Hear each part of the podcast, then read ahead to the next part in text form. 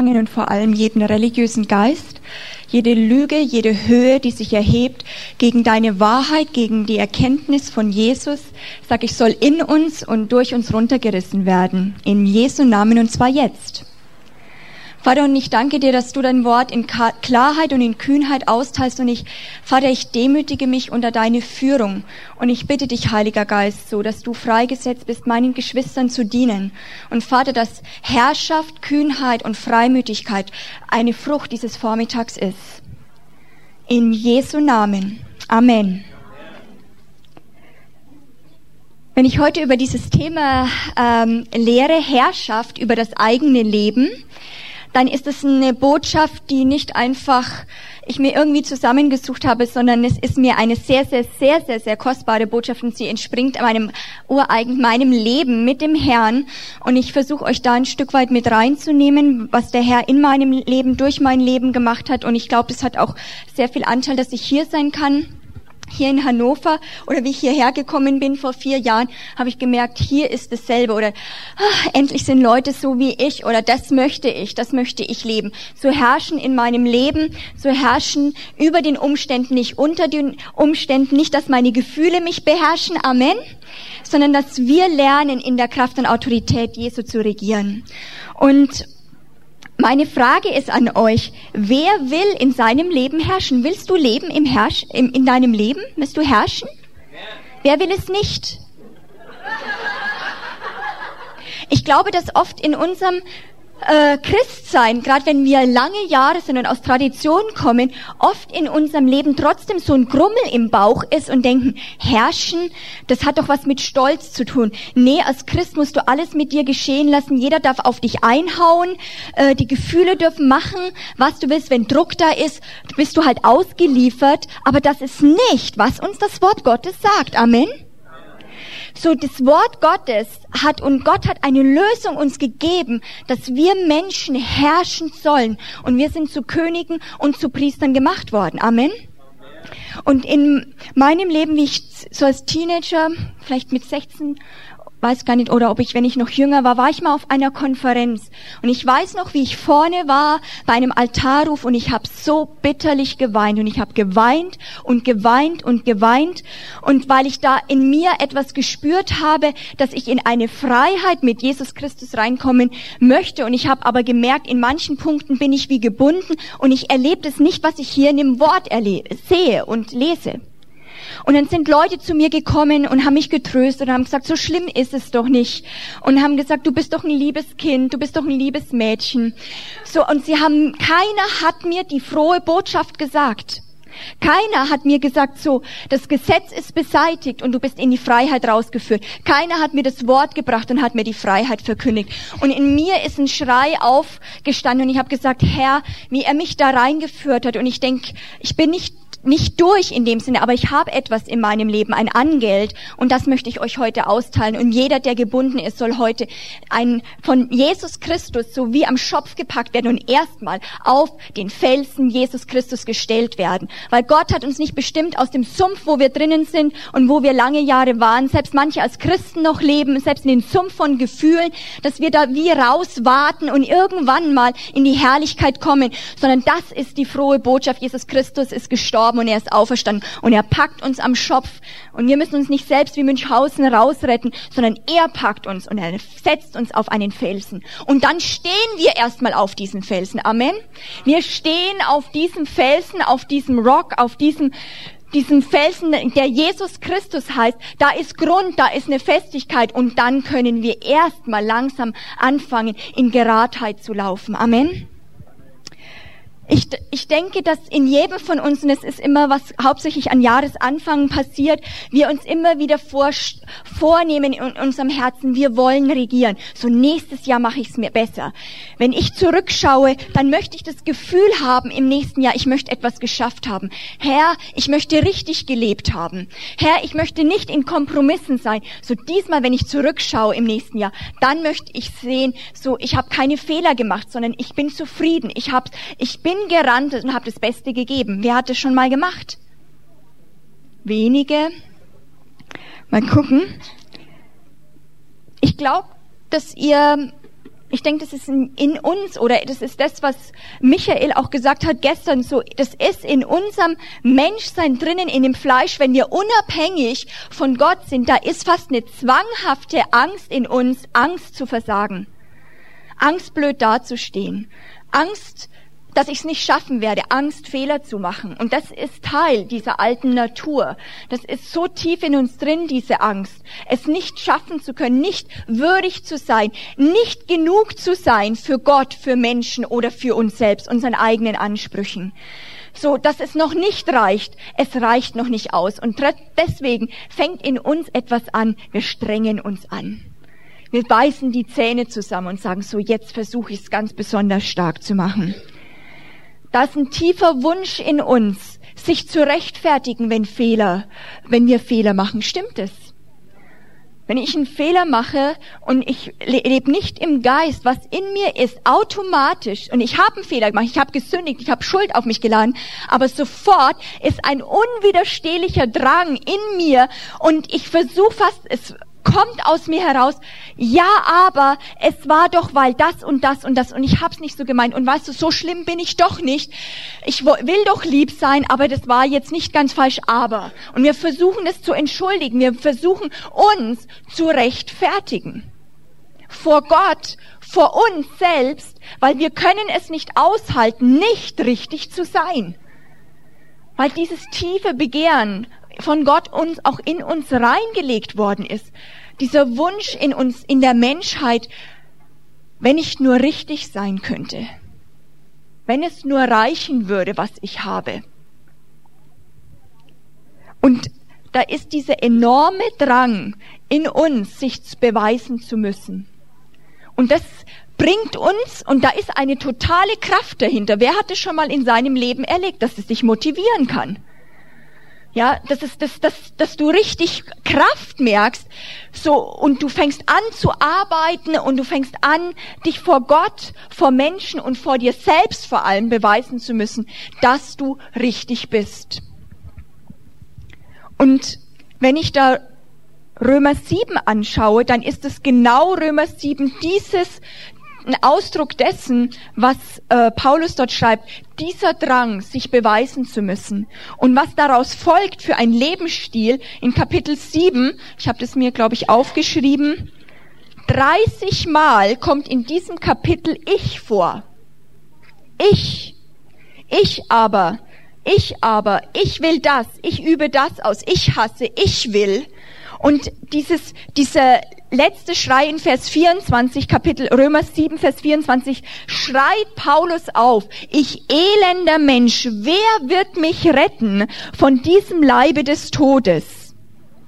So, weil er, er, er fühlt diese Spannung, er fühlt es so, ich möchte doch richtig sein, ich möchte doch das Richtige machen und jedes Mal mache ich das Falsche das, das Fleisch. Und er beschreibt das, was er vor, bevor er Jesus Christus als seinen Herrn angenommen hat, wie er das erlebt hat. Das ist nicht Christsein, Leute.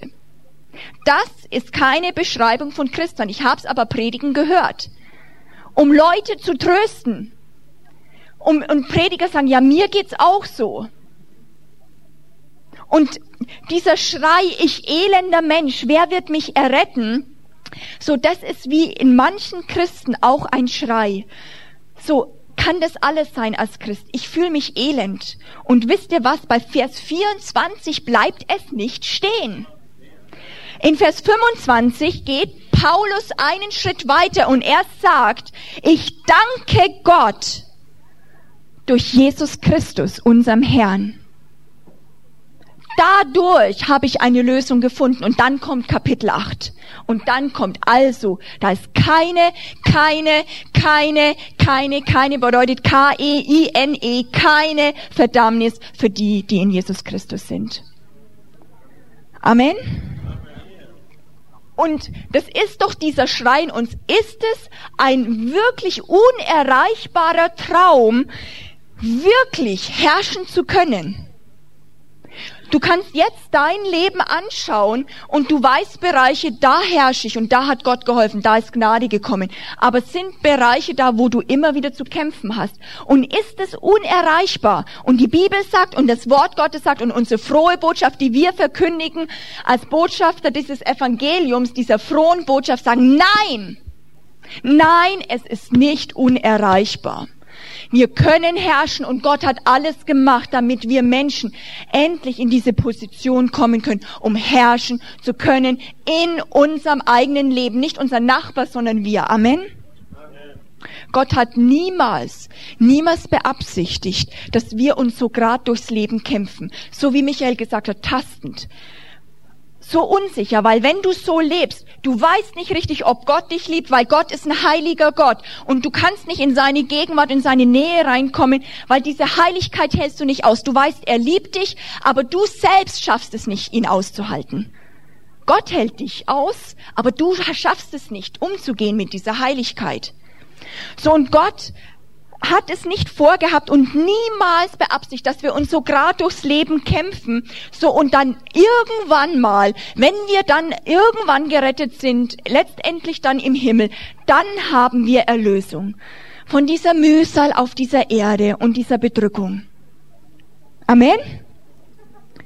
Wir sollten in der Lage sein, in unserem Leben zu herrschen, statt uns gerade so durchzuschlagen und durchzukommen und gerade noch pff, geschafft. Türe hinter zugeschlagen und wir brechen total erschöpft zusammen im Himmel und sagen, aber wir haben es gerade noch geschafft. Das war nicht das, der Grund, warum Jesus Christus auf die Erde gekommen ist, sonst hinterfrage ich diese Erlösung. Wenn es wirklich ein Triumph war, wenn es wirklich eine starke Erlösung war, wo leben wir eigentlich, Leute? Amen. Lass uns mal Römer 5, Vers 17 aufschlagen. Mit dem möchte ich eigentlich anfangen. Römer 5, Vers 17, das ist die Lösung. Und das ist ein Lieblingsbibelvers von mir, den finde ich so wunderbar und jeder sollte ihn auswendig können. Und da heißt es, denn, denn wenn durch die Übertretung des einen, und da spricht Paulus von Adam, wenn durch die Übertretung des einen der Tod durch den einen geherrscht hat, hat jemand schon mal erlebt, dass Sünde in eurem Leben geherrscht hat und dass ihr die Power gemerkt habt? Wer hat es gemerkt, dass das, diesen Drang, habt ihr gemerkt, dass da Kraft dahinter ist? Da ist Power. Wenn da Gefühle kommen, die sind so stark oder Versuchen kommen, die so stark sind, so da ist Power dahinter. Und da ist eine Herrschaft. Da hört ja nicht auf. Wenn da der Tod geherrscht hat, und das haben wir alle erlebt, und wir wissen, was das für eine Power ist, und dann kommt das Wort Gottes und sagt, so werden viel mehr, so werden viel mehr die, und jetzt kommt es, welche den Überfluss der Gnade und den Überfluss der Gabe der Gerechtigkeit empfangen haben, im Leben herrschen durch den einen Jesus Christus. Wow! Und hier ist die Lösung uns gegeben, wie wir herrschen können. Lasst uns das mal zusammen sagen. So werden vielmehr die, welche den Überfluss der Gnade, sagt es mal mit Überzeugung, welche den Überfluss der Gnade und den Überfluss der Gabe der Gerechtigkeit empfangen haben im Leben herrschen. Durch den einen. Christus Jesus. Ich herrsche im Leben durch den einen. Jesus Christus. Warum? Fragt es euch mal, warum? Weil ich die Gabe der Gerechtigkeit empfangen habe. Weil es einen Überfluss an Gnade gibt. Und ich bin jemand, der das nimmt, der das glaubt, der so verzweifelt ist, dass er es einfach glaubt und anfängt zu herrschen. Durch den Überfluss der Gnade. Nicht mangelhafte Gnade, Überfluss von Gnade. Ihr seid gut. Wisst ihr, warum ich das so gut kann? Weil ich das mir ununterbrochen predige. Unsere Gleichung, die wir gelernt haben, ist folgendermaßen. Ich will herrschen und alle habt ihr euch gemeldet, ich will herrschen. Also ist unsere Schlussfolgerung, unsere mathematische Gleichung, das bedeutet, wenn ich herrschen muss, da gibt's, ein, da gibt's einen Preis dafür, ich muss mich anstrengen. Also reiße ich mich zusammen und versuche stark zu sein, ich versuche alles zu haben, ich versuche zu herrschen. Gottes Gleichung ist, du willst herrschen? Willst du herrschen? Willst du wirklich herrschen? Dann musst du was empfangen. Das ist der Anfang von Herrschaft. Empfangen. Empfangen.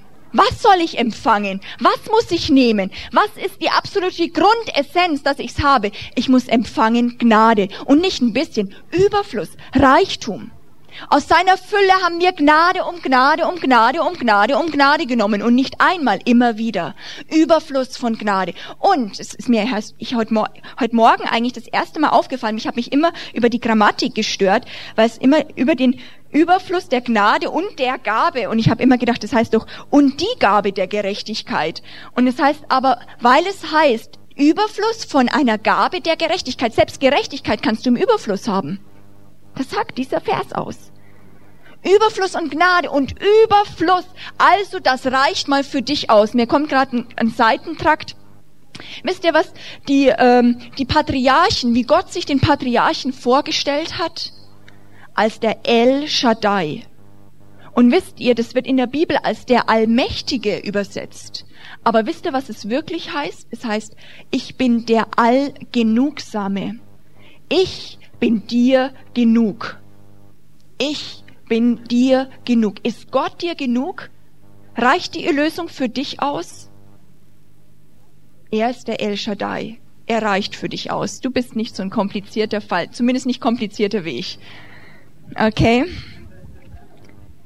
Wenn du das empfangen hast, diese überschwängliche Gnade und die Gabe der Gerechtigkeit, wenn du das empfangen hast, dann erst beginnt Herrschaft. Alles andere ist Fleisch, alles andere ist Krampf, alles andere ist menschliches Bemühen zu herrschen. Aber wenn wir voll gepackt sind mit Gnade und mit Gerechtigkeit, dass wir schon erstmal richtig sind. Und das hat etwas zu tun, dass uns Gott uns erstmal rausnimmt und aus einem, auf einen Felsen stellt und nicht sagt, so heilige dich in dem Sumpf, jetzt renn mal, mach mal gewisse Schritte, lauf aus dem Sumpf raus. Nein, das wäre keine frohe Botschaft. Das würden wir nie schaffen. So er holt uns raus und dadurch können wir das erste Mal aufatmen in unserem Leben und jetzt geht's vorwärts. Jetzt können wir gefüllt werden mit dieser Gnade und dann passiert etwas in unserem Leben. Wir werden die dankbarsten Menschen, die auf Gottes Erdboden rumlaufen.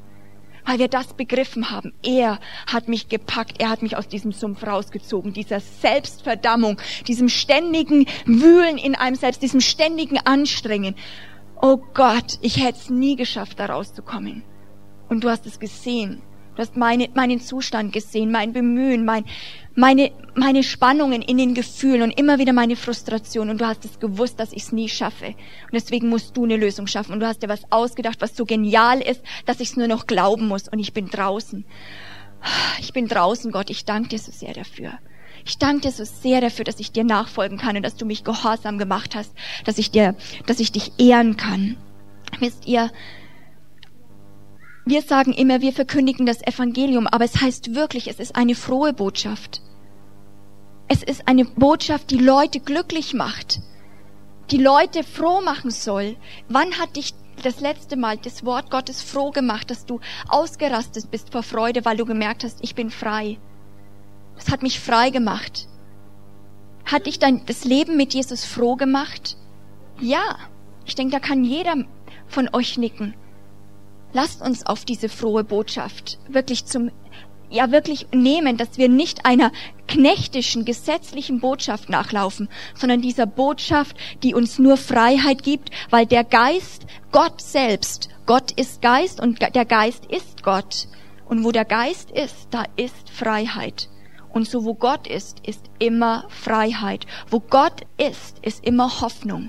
Wo Gott ist, gibt es immer einen Ausweg. Wo Gott ist, gibt es immer eine Lösung. Er ist der Gott für alle Unmöglichkeiten. Amen. Wir haben eine frohe Botschaft und der, der sie hört, der wird nicht nur froh und glücklich, weil sie frei macht und weil er das Beweisen nicht mehr sich beweisen muss, nicht mehr sich anstrengen muss vor Gott noch vor sich selbst. Er ist richtig gemacht. Und wisst ihr, er fängt an, diese frohe Botschaft weiter zu erzählen. Und dieser Dreh- und Angelpunkt, dieses einzigartige Ereignisse, historische Ereignis als Dreh- und Angelpunkt für diese Errettung, wo ist es? Ist das Kreuz. Der Opfertod Jesu am Kreuz. In Hebräer 10, Vers 14, das ist eine sehr gute Bibelstelle für einige von euch zum Auswendiglernen, da heißt es, denn mit einem Opfer hat er die, die geheiligt werden, für immer vollkommen gemacht. Kann ich das mal lauter hören? Ist noch nicht sehr überzeugt. Wann hört Gott mal endlich wieder den Siegesschrei von seinem Volk? Den Jubelschrei von Leuten, die wirklich wissen, sie sind frei. Sie sind frei. für immer vollkommen gemacht. Ist das nicht der alte Menschheitstraum? Ist das nicht, wovon immer die Menschen geträumt haben, durch die Geschichte hindurch vollkommen zu sein? Und wisst ihr, das ist nicht Stolz, Gott selbst will es. Er hat es in uns reingelegt, dieses Begehren, weil er vollkommen ist. Deswegen hören Menschen nie auf, diesen Traum zu träumen, vollkommen zu sein. Und Gott sagt, ich wär, mache, dass dieser Traum wahr wird. Ich werde, ich bin der Garant dafür, weil ich vollkommen bin. Wir dürfen uns nicht immer nur einseitig, wenn wir einfach an diese Erlösungsbotschaft rangehen, unser kleines, begrenztes Leben anschauen, sondern du musst Gottes Heißplan durch die Geschichte verstehen mit den Menschen. Adam und Eva, sie waren bestimmt zu herrschen. Amen ihr sollt euch die Erde untertan machen. So, das war der erste Befehl, den Gott gegeben hat den Menschen. Ihr sollt herrschen. So ist es nicht was abgefriegtes oder für Einzelnes, sondern das ist in jedem in uns. So in jedem Menschen ist dieser Wunsch zu herrschen. Und das ist nichts, was Negatives, ist was Gutes. Die Frage ist, wie bekommen wir das?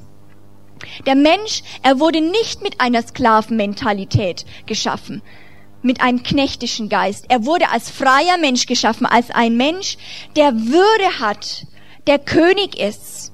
Und wisst ihr, wenn wir dieses, diese, diese Menschheitsgeschichte anschauen, stellt euch doch mal vor, wenn wir in dieses Bild reingehen, Jesus ist der Bräutigam und wir als der Leib, wir sind seine Braut. Habt ihr das schon mal gehört, dieses Bild? So, wenn ihr das jetzt im natürlichen, schon im menschlichen Bereich anschaut, wie ist es, wenn ein Mann eine Frau total liebt, sie heiß begehrt und die Frau knickt immer weg, weil sie, die, weil sie ja nicht würdig ist? Weil sie es nicht schafft, weil sie immer sich nur ständig entschuldigt und sagt, es ist so toll, bei dir zu sein, aber ja, und immer versucht, es beweisen zu müssen und es zu erarbeiten, das doch, die, und hat immer Angst, dass diese Freundschaft auseinanderbricht, weil sie wünscht sich so sehr, aber andererseits hat sie auch Angst, dass sie nicht würdig ist da würden wir sagen, diese Beziehung hält nicht. Das, das hält, das geht nicht. Und es ist auch dieses Fiasko, weil Jesus ist Gott. Und wir sind Menschen. Da ist eine Beziehung zwischen Gott und Mensch soll passieren. Und da musste sich Gott etwas ausdenken. Versteht ihr? Es war ja Gottes Idee, nicht unsere. Und Gott möchte uns heiraten. Gott möchte eine Beziehung mit uns haben. Aber es geht doch nicht, dass wir ständig wegknicken und vor ihm hinkriechen, sondern eine Beziehung geht auch, wenn wir, wenn wir uns, wenn wir kommunizieren können. Und wenn du in Gerechtigkeit und weißt, du hast auch der anderen Person was zu geben und sie freut sich, wenn du in deine, in seine Gegenwart kommst. Versteht ihr? Versteht ihr dieses Bild mit dieser Braut und diesem Bräutigam? So musste sich Gott etwas überleben, so Gott ist Gott, er wird sich nie verändern. Er ist der Anfang und das Ende und er, er ist, da ist kein Schatten in ihm. Versteht ihr? So, was die variable Komponente ist, das sind wir Menschen. Und er hat gemerkt, immer wenn ich Menschen rufe, wenn ich das Volk rufe, das ich doch berufen habe, immer brechen sie mir weg. Immer halten sie mich nicht aus. Immer sind sie dann wieder in Unwürdigkeit. Also muss ich etwas überlegen, wie ich sie in einen Zustand hineinbringe, in eine Position, dass sie es nicht mehr müssen, sondern dass sie in Heiligkeit vor mich treten können und keine Angst mehr vor mir haben. Das war Gottes Idee, wie er Jesus auf die Erde geschickt hat. Er wollte, dass Menschen nicht mehr Angst vor ihm haben, sondern endlich seine Gegenwart wieder aushalten. Versteht ihr das?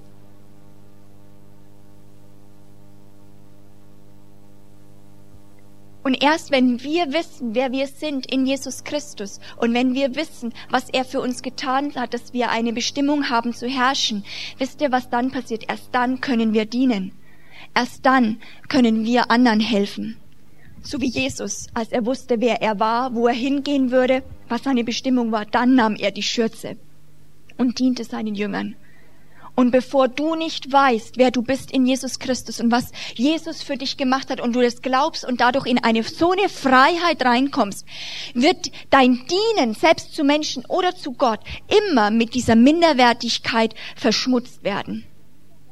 Aber wenn du weißt, wer du bist, dann kannst du wie Jesus dir die Schürze umwinden und bist frei, hast beide Arme frei, Leuten zu dienen. Warum? Du musst ihnen nichts mehr beweisen. Du weißt schon, ich bin ein König. Ich muss mich nicht da hineinlavieren. Ich bin ein König und so kann ich jetzt dienen, weil mein König, mein König, mein Bräutigam, er hat auch gedient. Amen. Wir wollen noch so werden wie Jesus. Wisst ihr, wenn du versuchst, das Christsein unabhängig von Gott zu leben, dann ist es das verdammt härteste, was es auf Gottes Erdboden gibt. Wirklich. Und du bist verdammt, du bist unter dem Fluch, du schaffst es nicht. Wisst ihr was? Diese Gebote Gottes, sie sind Gesetze Gottes. Sie sind Teil, diese Gebote sind Teil dieses unsichtbaren Reiches, das um Gott ist, das zu Gott gehört. Und wisst ihr, weil Gott sich nicht verändert, werden diese Gebote ewig Bestand haben. Ewig. Und weil sie Gottes Gebote sind, kann nur ein Gott sie einhalten. Es kann nur Gott einhalten, seine eigenen Gebote. Habt ihr schon mal die Bergpredigt gelesen? Das ist uns so entgegengesetzt als Menschen. Das kann nur ein Gott einhalten. Und das wusste Gott. Und er hat gemerkt, die Menschen schaffen es nicht, die Menschen packen es nicht, muss ich also mir eine Lösung überlegen. Ich, ich tue das jetzt euch menschlich rüberbringen. Ich muss etwas mir überlegen. So wie schaffe ich es, dass Menschen meine Gebote halten können? Was ist die Lösung? Die Lösung ist, Gott muss die Gebote halten. Er sagt, die einzige Lösung ist, ich halte es. Das heißt, wie, er, wie du Ja zu Jesus gesagt hast, hat er diesen neuen Menschen aus seiner göttlichen Werkstatt, aus dem unsichtbaren Reich geformt, hat es dich gemacht, hat einen übernatürlichen Menschen, der nicht anders kann als glauben, der nicht verkorkst ist durch Familie oder durch Umstände, der wunderbar ist. Er hat ihn in dich reingepflanzt und er lebt, er schreit, er hat Hunger, er hat Durst, er hat Liebessehnsucht nach Gott, er kann Liebe annehmen und er liebt es, Liebe zu Gott zurückzugeben. Warum? Er ist nicht verkorkst dieser neue Mensch. Das ist unser Ausweg. Und das Geniale ist, Gott hat uns nicht mit dem neuen Menschen nur alleine gelassen, der fähig ist, wieder mit Gott zu kommunizieren. Das Wunder aller Wunder passiert. Und Gott sagt, ich möchte in Menschen rein. Ich werde selbst in ihnen die Gebote halten. Gott in uns. Wir in Gott. Wow! Versteht ihr das? Das ist Erlösung. Das ist eine frohe Botschaft. Gott selbst hält seine eigenen Gebote. Wie? Durch uns. Wie geht es? Indem wir es glauben. Und Glauben kommt, indem man es gepredigt bekommt, immer wieder und hört diese Botschaft, dass das die, der Plan und die Absicht Gottes war für unser Leben und dass es nicht durchs eigene Gekrampfe und Anstrengung möglich ist. Im Gegenteil, die Bibel sagt ganz klar, wenn du das versuchst, du wirst immer fehlen, du stehst unter dem Fluch Gottes sogar und du wirst unter das Gesetz kommen und du wirst unter Verdammnis kommen. Amen. So Gott hat nicht eine, du hast einige Probleme und Gott hat nicht für die unterschiedlichste oder Vielzahl von Problemen viele, viele Lösungen. Er hat eine einzige Lösung geschaffen. Und das ist unser Kreuz. Das ist das Kreuz, wo Jesus Christus gestorben ist und dass wir lieben, dass wir um Hals hängen haben und manchmal überhaupt nicht mehr wissen. Und wenn ich wenn ich sage das Kreuz und ich habe noch nicht sehr oft über das Thema gepredigt, aber es ist einer meiner Lieblingsthemen und ich bete seit Jahren schon, fast mindestens würde ich sagen Jahrzehnt, dass Gott mir das Kreuz offenbart und das, was er da getan hat, weil es hat die Power, uns freizusetzen. Amen. Er bietet uns eine allumfassende Lösung an, die Antwort auf Probleme jeder Art. Das ist das Kreuz Jesu. So, da können wir an diesem Kreuz, können wir sterben und auferstehen. An diesem Kreuz ist alle Lösung für meine Probleme ist dort geschaffen worden von Gott selbst. Und deswegen sagt Paulus, und ich schäme mich des Evangeliums nicht, denn es ist eine Kraft Gottes, die selig macht, die glücklich macht, die rettet und befreit jeden, der daran glaubt. Und ich schäme mich dieser frohen Botschaft nicht, dass ich in Jesus Christus sterben kann und dass ich jetzt in einem neuen Leben mit ihm leben kann. Und was ich jetzt lebe, lebe ich nicht mehr in meinem eigenen für mich, sondern ich lebe jetzt für Gott. Ein für alle Mal. Wow! Ist das frohe Botschaft? Ihr schaut immer noch etwas traurig aus. Ihr müsstet im, im Stuhl hoch und runter hüpfen und ja, machen yeah! Wann hört Gott den Jubelschrei wieder von seinem Volk? Weil es war seine Idee und wir müssten mal anfangen, sagen, da wären wir nie drauf gekommen, Gott. Das ist ja echt genial, was du dir ausgedacht hast hast. Und das soll so einfach sein. Und das ist eben das Komplizierte dran. Es ist so einfach. Weil nur wer das glaubt, dass Gott alles gemacht hat, der wird es bekommen und erleben in dieser sichtbaren Welt. Und wir brauchen Gott nicht in der unsichtbaren Welt. Wisst ihr, die Bibel ist sehr praktisch und Gott ist auch sehr praktisch. Amen. So, er möchte, dass es in die sichtbare Welt kommt. Das ist jüdischer, lebendiger, christlicher Glaube an Gott. Alles andere ist griechische Philosophie, Gedankengebäude. Wir laufen irgendwie einem fiktiven, gedanklichen Gott hinterher. Gott möchte praktisch sein in der Liebe. Er möchte, dass er demonstriert wird. Amen. So kann man nicht losgelöst vom Kreuz, von Segnungen sprechen oder von dem, wer wir sind in Jesus Christus. Das ist alles abhängig von diesem Kreuz. 1. Korinther 2, 1 und 2 sagt Paulus, und ich, als ich zu euch kam, Brüder, kam nicht, um euch mit Vortrefflichkeit der Rede oder Weisheit das Geheimnis Gottes zu verkündigen. Fühle ich mich heute auch nicht. Ich versuche, die religiösen Geister von euren Köpfen wegzuschlagen und das Wort und das Wort vom Kreuz so tief mal oder vor euch so hinzustellen, dass ihr Befreiung erlebt, indem ihr es nur hört. Amen. Und wisst ihr, das Geniale ist, was, was Paulus und was äh, durch das Wort Gottes hervorkommt, ist, wenn wir das Wort predigen, in dem Moment predigen wir nicht nur ein Wort, sondern der, der das Wort ist, er ist da. Und das ist meine Zuversicht und das ist eure Zuversicht, warum ihr hierher gekommen sind. Dass nicht hier Monika Flach hier vorne steht, die eine nette auf, eine nette Predigt irgendwie hält, emotional, sondern dass dieser Gott da ist, der das getan hat. Und dieser Gott, der uns so sehr liebt. Seine Liebe für uns versagt nie. Weil diese Liebe, sie hat uns ergriffen. Diese Liebe ist hat sich in Bewegung gesetzt und ist auf die Erde gekommen. Seine Liebe wird für dich nie versagen. Seine Liebe bedeckt uns jetzt, auch wenn ich sehr massiv und auch im geistlichen Kampf ein Stück weit stehe. Aber es ist Liebe, die er über euch breitet. Und seine Liebe zieht uns zu ihm. Dieser Wunsch nach Freiheit, es spricht uns zutiefst in unser Menschsein an. Und dieser Schrei und die Sehnsucht, die Tränen, die wir geweint haben, nach wirklicher Freiheit, nach wirklichem Leben, sie finden ihr Ende in ihm. Das ist dem, derjenige, dem wir nachlaufen. Und in Galater 2, 19 und 20, wo wir noch drauf kommen werden, da heißt es, und ich folge dem nach, der mich liebt. Und der sich selbst für mich hingegeben hat. Nicht für meine Nachbarin, für mich. Und damit wird es für mich zu dem Kostbarsten, was ich in meinem Leben habe. Mein Jesus. Das Kostbarste.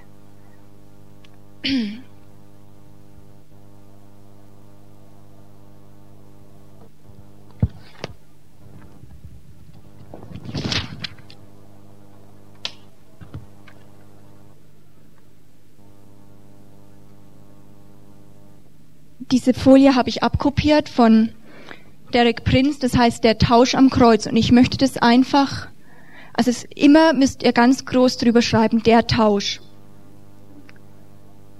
Ich heb das. Es geht nicht alles drauf, was Jesus für uns getan hat. Wisst ihr, ähm, Wenn wir das verstehen würden, was Gott wirklich für uns gemacht hat, dann würden wir endlich von unserem Selbstmitleid aufhören und um uns selbst kreisen. Und wir würden diesen Tausch akzeptieren. Und wir würden sagen, Herr, wir sind demütig genug, dass wir dies einfach nehmen und dass ich jetzt in die Freiheit reinlaufe mit dir. Jesus wurde nämlich bestraft, damit dir vergeben wird und dass du keinerlei Schuld mehr hast. Keine einzige, keine einzige Schuld mehr. Jesus, er hat sich verwunden lassen, damit du geheilt werden kannst und dass du heil in dieser sichtbaren Welt sein kannst, nicht nur in der unsichtbaren, nicht nur im Himmel. Jesus wurde für uns zur Sünde, damit du richtig wirst und damit dieses sich beweisen müssen ein für alle Mal ein Ende findet. Jesus starb unseren Tod, damit wir leben können und empfangen können. Jesus ertrug unsere Armut, damit wir reich sein können. Und das, die letzten drei, die finde ich, da wird nicht so häufig drüber gepredigt. Jesus ertrug Scham. Er war nackt am Kreuz. Alle konnten ihn anschauen. Er ertrug Scham, damit wir endlich Ehre bekommen können und dass unsere Scham bedeckt wird, wo wir uns schämen über uns, über Fehlerhaftigkeit. Er ertrug unsere Ablehnung, alle unsere Ablehnung, nicht nur deine, alle unsere. Ich weiß nicht, wie das für ihn war. Können wir im Himmel ihn fragen. Wir wissen nur, dass er gesagt hat, mein Gott, mein Gott, warum hast du mich verlassen? Weil wenn wir schon merken, was für eine Kraft Ablehnung hat und Geister von Ablehnung, und er hat es auf sich genommen, damit wir frei diese Kindschaft und diese Annahme von seinem Vater erleben können. Jesus wurde zum Fluch, damit wir endlich frei sein können und den Segen Abrahams empfangen können. Ich möchte das als Proklamation einfach mal leuchten lassen. Und wisst ihr, dieses Kreuz, was dazwischen gemalt äh, ist, das ist die Lösung. Da findet dieser Tausch statt. Und du kannst diesen Tausch ausführen und dann wird es zur Realität in deinem Leben, dass du die rechte Seite erlebst. Und du kannst gucken durch die linke Liste, wo ist Scham in meinem Leben? Wo ist Sünde? Wo ist Armut in meinem Leben? Und dann kannst du sagen, will ich das festhalten? Ich, du musst kein Mensch, seit Jesus gestorben ist, muss mehr auf der linken Seite leben. Kein Mensch mehr. Wenn da Ablehnung ist in deinem Leben, es ist dafür bezahlt worden. Du kannst Annahme erleben. Und das muss gepredigt werden, damit die Lügen von in uns und jede Höhe, die sich immer wieder gegen diese Wahrheit auflehnt, immer wieder ja, aber meine Erfahrung und mein Gefühl, dass das endlich runtergerissen wird und die Wahrheit des Wortes Gottes und was Jesus getan wird, aufbricht mit dieser Explosionskraft, die sie hat. Amen. Wisst ihr, Ihr werdet, und ich habe auch kein sehr glückliches Leben gehabt, wenn man den ganzen Tag gegen seine kriminellen Tendenzen, gegen seine, seine, seine Art und Weise, das Schlechte tun zu wollen, ständig den ganzen Tag kämpfen muss, sich ständig zusammenreißen muss, ähm, auch die Sklaventreibermentalität gegen einen selbst, wenn du den ganzen Tag gegen den Teufel kämpfen musst, den ganzen Tag aufpassen musst gegen die Sünde, das ist doch total anstrengend. Das wird uns oft als Christsein verkauft. Und wir erleben das und so. Und jetzt, oh, jetzt muss ich aufpassen und, und hier und das ist nicht glücklich sein. Das ist nicht Freiheit. Dafür kam Jesus nicht. Das ist keine starke Erlösung. Es ist so anstrengend, sich selbst zu verleugnen. Oh, und ich streng mich so sehr an. Und wenn du es aus eigener Kraft tust, dann wirst du nämlich diesen Vers von Sprüche dann eigentlich erleben. Der Gottlose, der es nicht tut mit Gott, der schneidet sich ins eigene Fleisch. Und du wirst sehr hart, sehr gesetzlich um, gegen dich selbst sein und andere mögen auch nicht in deiner Nähe sein, weil ich bin gern um Leute, die großzügig sind und die voller Liebe sind und die glücklich sind und die nicht so verbissen sind. Oh. Total ernst hinter Jesus her aber so ein Knoten, ein einziger Knoten sind, dass man nur denkt, Herr, gib Gnade. Es ist nicht attraktiv. Und wisst ihr, das ist so hart. Was uns immer gepredigt wird und gerade mit dem Kreuz. Ich habe so viele Predigten gehört. Ja, und du musst als Christ dein Kreuz auf dich nehmen. Und dann hören wir diese schöne Geschichte, wie dieser eine Christ in diesen Raum reinkommt und überall sind Kreuz und er stöhnt ständig über sein Kreuz. Und da liegen ganz viele Kreuze und er sagt, ich möchte lieber ein anderes Kreuz. Und dann tut er an sich ein anderes Kreuz. Und wie er mit allen zu Ende kommt, und die waren noch viel, viel schwerer, findet er ein eines kleines, nettes Kreuz und das nimmt er auf. Und es war sein Kreuz, das er am Anfang reingenommen hat. Ja, dieses Kreuz werde ich durchs Leben tragen. Und diese Geschichte hasse ich mit der Zeit. Weil was es ist, so du schleifst dein Kreuz hinterher. Jesus hat auch dieses Kreuz nicht sein ganzes Leben lang rumgeschleift. Dieses Kreuz ist keine, kein Joch, wie viele denken, schön eingeschnitten. So dieses Kreuz, so für deine Schultern, dass es schön, schön passt, wie ein Joch. Das ist kein Joch dieses Kreuz. Das Kreuz ist ein brutales Tötungsinstrument. Es ist nicht mal ein Folterinstrument, es ist ein Tötungsinstrument. Dieses Kreuz ist ein Tötungsinstrument. Es ist nicht was Nettes, Heiliges und, und irgendwie, was wir durchs Leben tragen müssen. An diesem Kreuz dürfen wir immer, preis dem Herrn, immer wieder sterben. Und es ist nicht, was du durch dein Leben trägst und, und äh, was verkauft wird, oft uns als Christen. Das Kreuz ist alles, was dir Schweres widerfährt. Und das trägst du durch dein Leben durch. So schauen viele aus, total beladen mit ihren Kreuzen, die sie sich selbst aufladen. Und es ist überhaupt keine frohe Botschaft, da ein Kreuz die ganze Zeit rumzulaufen. Denkst du, Jesus, der gesagt hat, ich bin der Überfluss von Leben und wenn du zu mir kommst, wirst du überfließendes Leben haben. Er sagt, wenn du mir nachfolgst, dann, dann musst du die ganze Zeit so ein Kreuz rumtragen. Was hat er damit gemeint? Du musst täglich dein Kreuz auf dich nehmen. Du musst täglich so leben, dass du dich der Sünde für tot hältst. Und ich mache es. Ich sterbe für dich am Kreuz und da werden wir noch draufkommen. Im Wort steht etwas ganz anderes. Galater 6, 14 bis 15. Mir aber sei es fern, mich zu rühmen als nur des Kreuzes unseres Herrn Jesus Christus, durch das mir die Welt gekreuzigt ist. Ich sage das nochmal. Dieses Kreuz, durch das mir die Welt gekreuzigt ist und ich bin der Welt gekreuzigt und ich der Welt. Denn weder Beschneidung noch unbeschnitten sein gilt etwas, sondern sondern eine neue Schöpfung. Und Jesus ist auch nicht auf die Erde gekommen, nur um zu sterben, versteht ihr, immer wieder zu sterben oder das Kreuz rumzuschleifen. So, er wollte sterben, damit er aufersteht. Und er achtet das, dieses Kreuz nicht und ist durchgegangen durch dieses Kreuz, weil er die Freude dahinter sah. Und wir dürfen bei allem Predigt des Kreuzes nicht beim Kreuz enden. Paulus sagt, wenn wir nur das Kreuz in dem Sinn predigen und den Tod Jesu verkündigen, dann sind wir die Ärmsten aller Menschen. Versteht ihr? Jesus ist auferstanden und wir müssen durch das Kreuz oder wir können sterben und ich freue mich inzwischen total tot zu sein. Ja, wir können durchzugehen, wir können das Kreuz umarmen und sagen, Gott sei Dank, das ist endlich die Lösung, die ich immer gesucht habe. Gott, ich danke dir so sehr, dass du eine Möglichkeit geschaffen hast, diesem Begehren, diesen sich ständig beweisen müssen, sterben zu können. Das macht mich so fertig. Das ist so anstrengend, so zu leben. Und, und ich habe gedacht, man muss immer so leben, auch als Christ. Und endlich gibt's eine Lösung, wo ich zu Ende komme und endlich eine Ruhe in mir ist und ich dann auferstehe und wo wirkliche Lebensfreude in mir ist. Aber davor ist der Tod. Tod und Auferstehung. Ohne Kreuz keine Krone. Haben wir als Kinder so ein Poster gehabt. Und das ist unsere Botschaft, diese neue Schöpfung. Wir sind der Welt, die Welt ist uns gekreuzigt, aber es gilt überhaupt nichts beschnitten oder unbeschnitten sein. Was gilt vor Gott und vor uns ist eine neue Schöpfung. Siehe, das Alte ist vergangen, Neues ist geworden. Amen. So das, das Kreuz hat eine total neue Kreatur in uns geschaffen und die ist total real, die ist wunderbar gemacht und die kann mit Gott kommunizieren. Der Sieg darin liegt, dass wir erkennen und dann glauben, Gott selbst hat mit all unseren Feinden am Kreuz gehandelt und er hat sie besiegt. Das ist unser Sieg.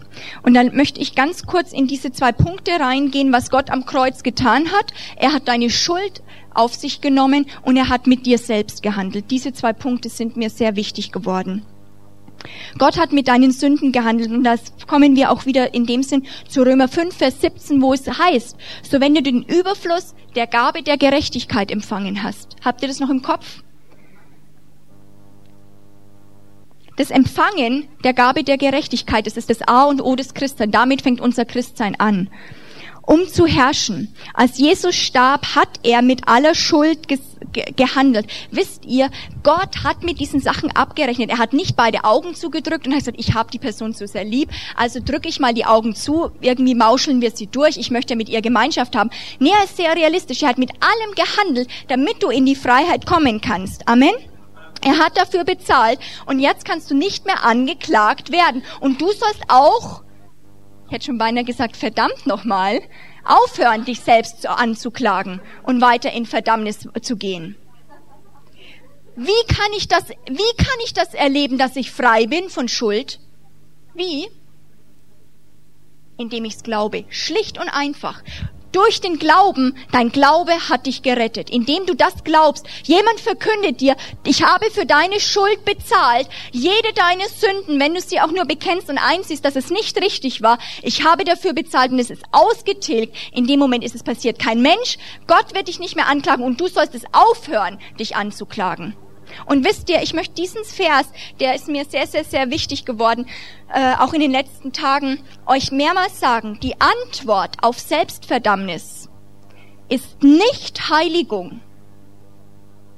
Die Antwort auf Selbstverdammnis, sich unwürdig fühlen, ist nicht, ist nicht Heiligung. Ich muss noch ein bisschen besser werden. Es ist Rechtfertigung.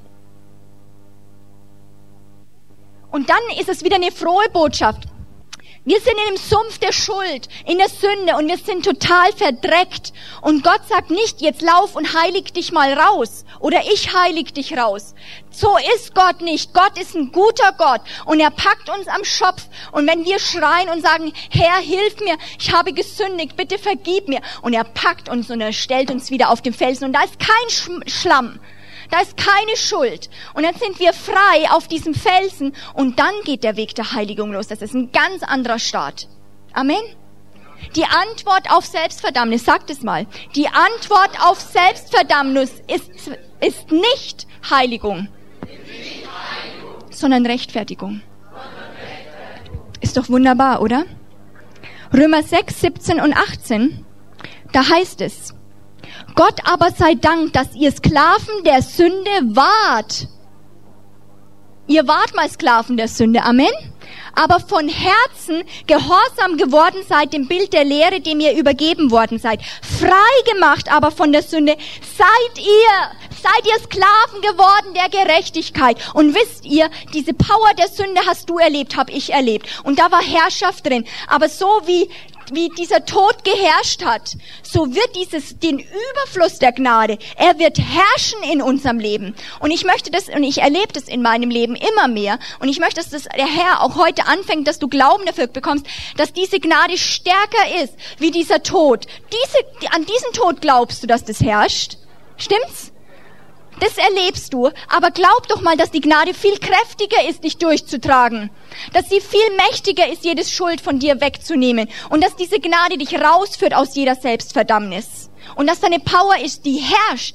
Die Gnade. Gnade ist nicht, ich gebe dir halt Gnade. Was? Du hast gegen mich gesündigt? Nee, ja, okay, ich drück beide Augen zu. Ich gebe dir ein bisschen Gnade. Gnade ist nicht nur etwas, was wir jemandem gewähren. Gnade ist in sich ein Powerpaket, was nicht nur jemandem Gnade gibt, sodass er frei ist, sondern gleichzeitig ein Anfangsstartkapital ist von Power und Kraft, jetzt richtig zu handeln. Weil das brauchen wir doch, Leute, oder?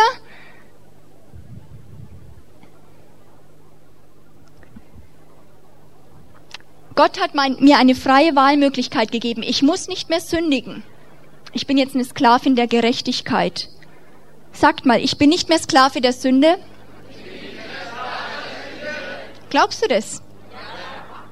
Sehr gut. Ich bin ein Sklave der Gerechtigkeit. Gnade herrscht in meinem Leben. Und ich sehe bei einigen von euch, die sagen, oh, ich wünsche es mir so sehr, wenn es nur wahr wäre. Und sie, sie beten es und sie sagen es ganz insbrünstig, aber es ist ein Wunsch. Aber du musst es glauben. Wenn du es immer nur hoffst und, ach, es wäre zu schön, um wahr zu sein, wird es nie Leben für dich geben. Du musst an den Punkt kommen, wo du sagst, ich glaube es, ich herrsche heute an diesem Tag, Herr, durch deine Gnade, ich werde herrschen. Und es hat nichts mit Stolz zu tun, es hat mit Gnade zu tun. Es hat mit zu tun, dass du einfach so verzweifelt bist und Gott glaubst. Amen.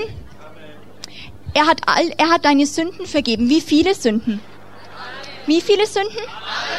Wie viele? Was heißt alle? Alle heißt alle. Alle heißt alle Sünden. Das heißt, wenn keine Sünde mehr da ist, alle deine Sünden, warum fühlst du dich noch blöd? Du bist frei, du bist weiß. Du bist voller Gerechtigkeit, du bist richtig. Du hast, Du kannst zu Gott kommen vor seinen Thron, als hättest du noch nie was falsch gemacht, weil Gott kann sich überhaupt nicht erinnern. Und wir kommen dann immer, ja, aber ich weiß, äh, ich bin total unwürdig und ich habe das schon wieder falsch gemacht. Und ich sage, Gott, was?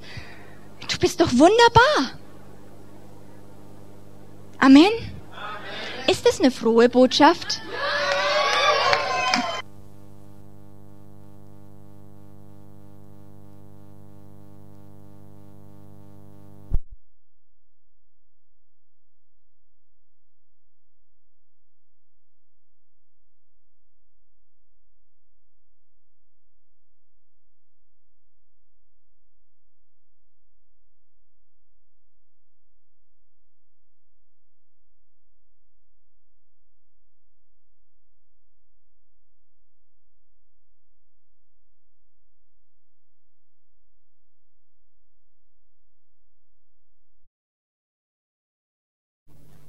Und langsam kommt es durch, das ist gut.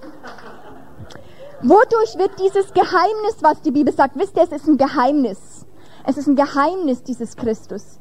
Das ist nicht für alle offenbar, sonst würden wir das alle gleich glauben. Das ist ein Geheimnis um das Kreuz. Es ist nicht für jeden offenbar. Aber wer es glaubt, der wird es erleben, dass es eine Power hat, sein ganzes Leben zu verändern, zu revolutionieren. Und das sind die Menschen, die diese Welt verändern. Amen. Amen. Glaube allein aktiviert diese geistliche Botschaft in unserem Leben. Und wir glauben nicht irgendwie jetzt dieser abgefriegten Botschaft einer einem Wort, sondern weil wir diese Person kennen. Versteht ihr? Glaube ist ja nicht irgendwie so, ich brauche Glaube. Oh, oh, heute brauche ich ganz viel Glauben. Herr, gib mir viel Glauben. Schublade auf, kein Glaube drin. Schublade zu. Gott, wo finde ich die richtige Schublade? Wo ist meine Schublade für Glauben heute? Äh, Sprachengebet finde ich nichts glauben. Ähm, Bibel lesen, jetzt, aber Glaube kommt ja aus dem Wort. Oh, und dann fängen wir an und wir strengen uns und wühlen in der Bibel Bibel lesen, Schublade auf. Mann, ich krieg heute keinen Glauben raus, Schublade zu und wir werden immer verzweifelter. Glaube hat etwas mit einer Beziehung zu tun. Es hat was mit einem Bekenntnis zu tun. Das Wort Gottes muss auf die, auf die Lippen des Volkes Gottes kommen. Das wird mir immer mehr bewusst. Meine Art von Seelsorge zu machen, geht immer mehr dahin, das Wort Gottes zu predigen. Und ihr erlebt fantastische Sachen, wenn Leute das Wort Gottes glauben. Das Wort reicht aus. Amen. So, wir predigen das Wort und wenn wir glauben, dann glauben wir dieser Person, weil wir wissen, Jesus Christus, er ist gestorben für mich und er ist jetzt auferstanden. Er ist unsichtbar. Ich weiß nicht gerade, wo er steht. Ich weiß auf jeden Fall, er ist in mir.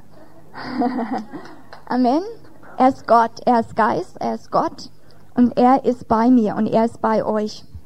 So, und er wird mich nie, nie allein lassen mehr. Okay? Und ich bin nicht mehr Sünderin. Sag mal, ich bin nicht mehr Sünder. Ich war ein Sünder.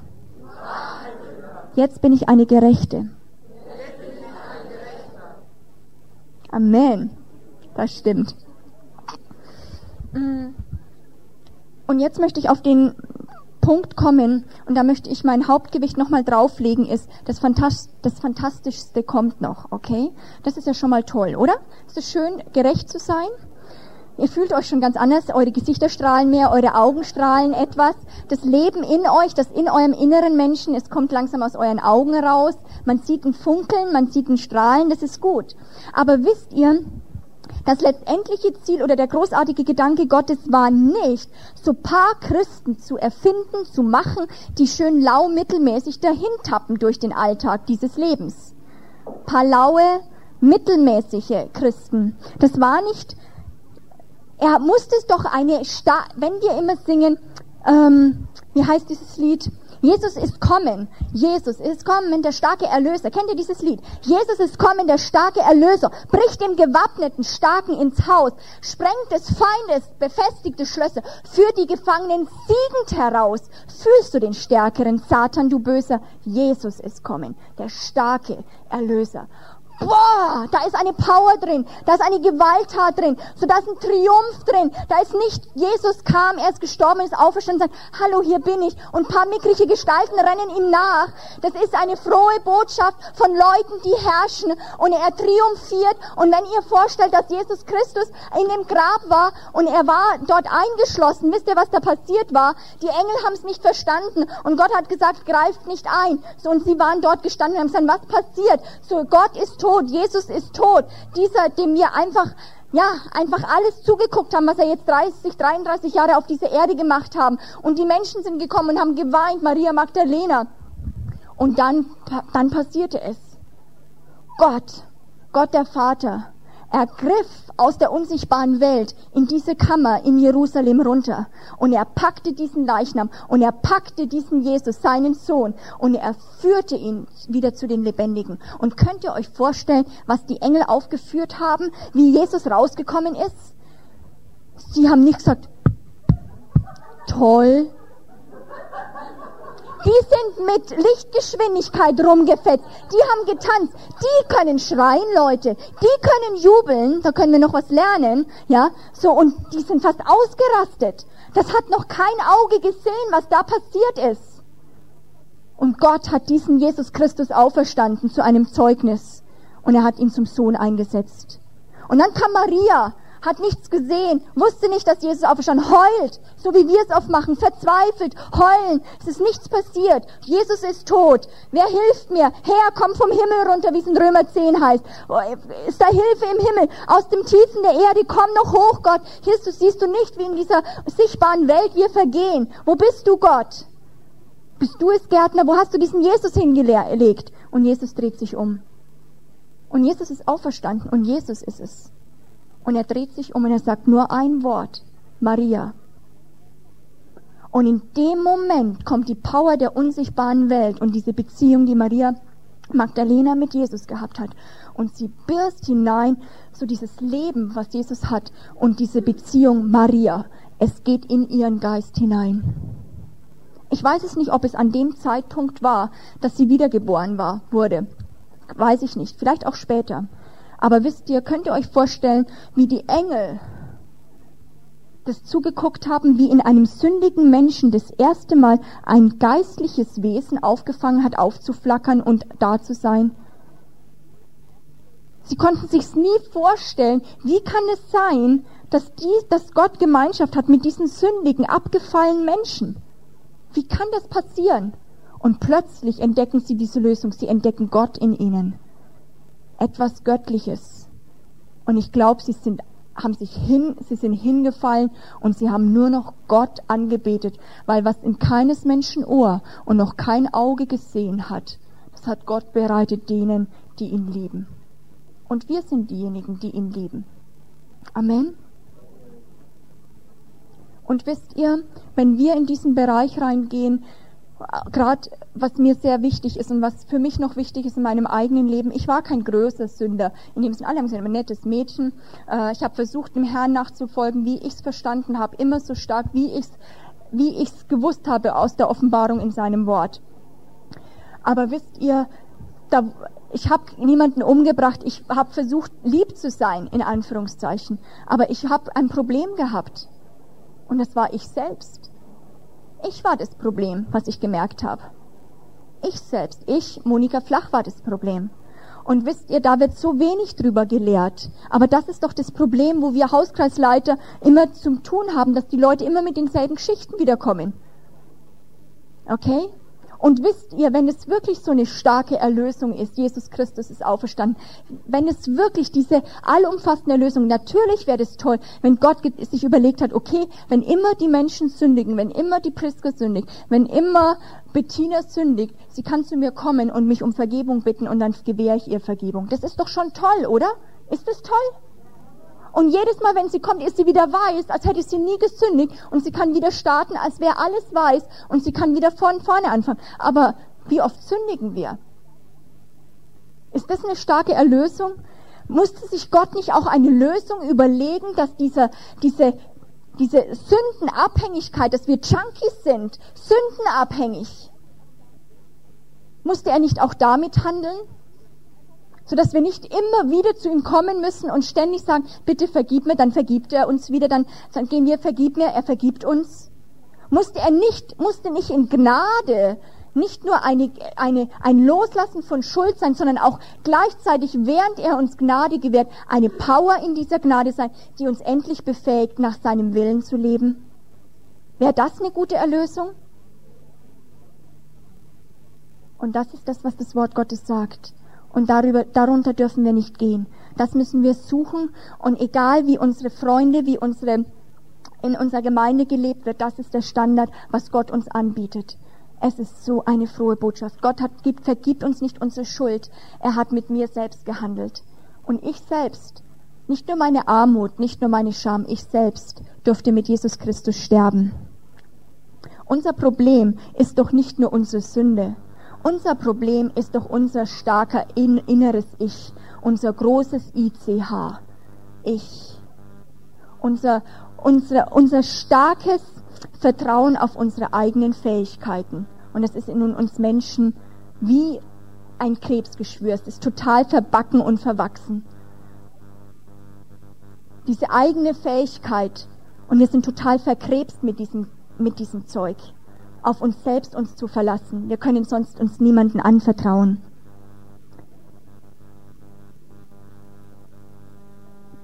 Und in uns und in mir war es immer, eines Tages möchte ich Gott und dem Kreuz vertrauen und dann schwank ich zwischen der großen Hoffnung, könnte das wahr sein?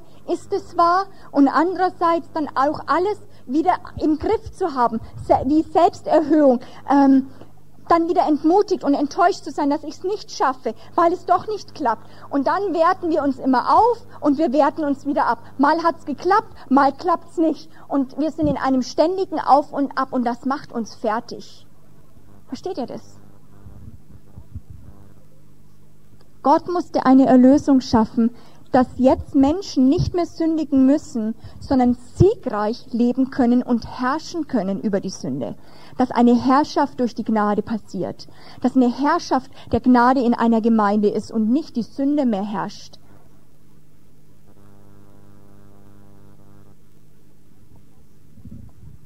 Manchmal frage ich mich, was das, was in unseren Predigten ist, was wir, wie wir Leute anpredigen.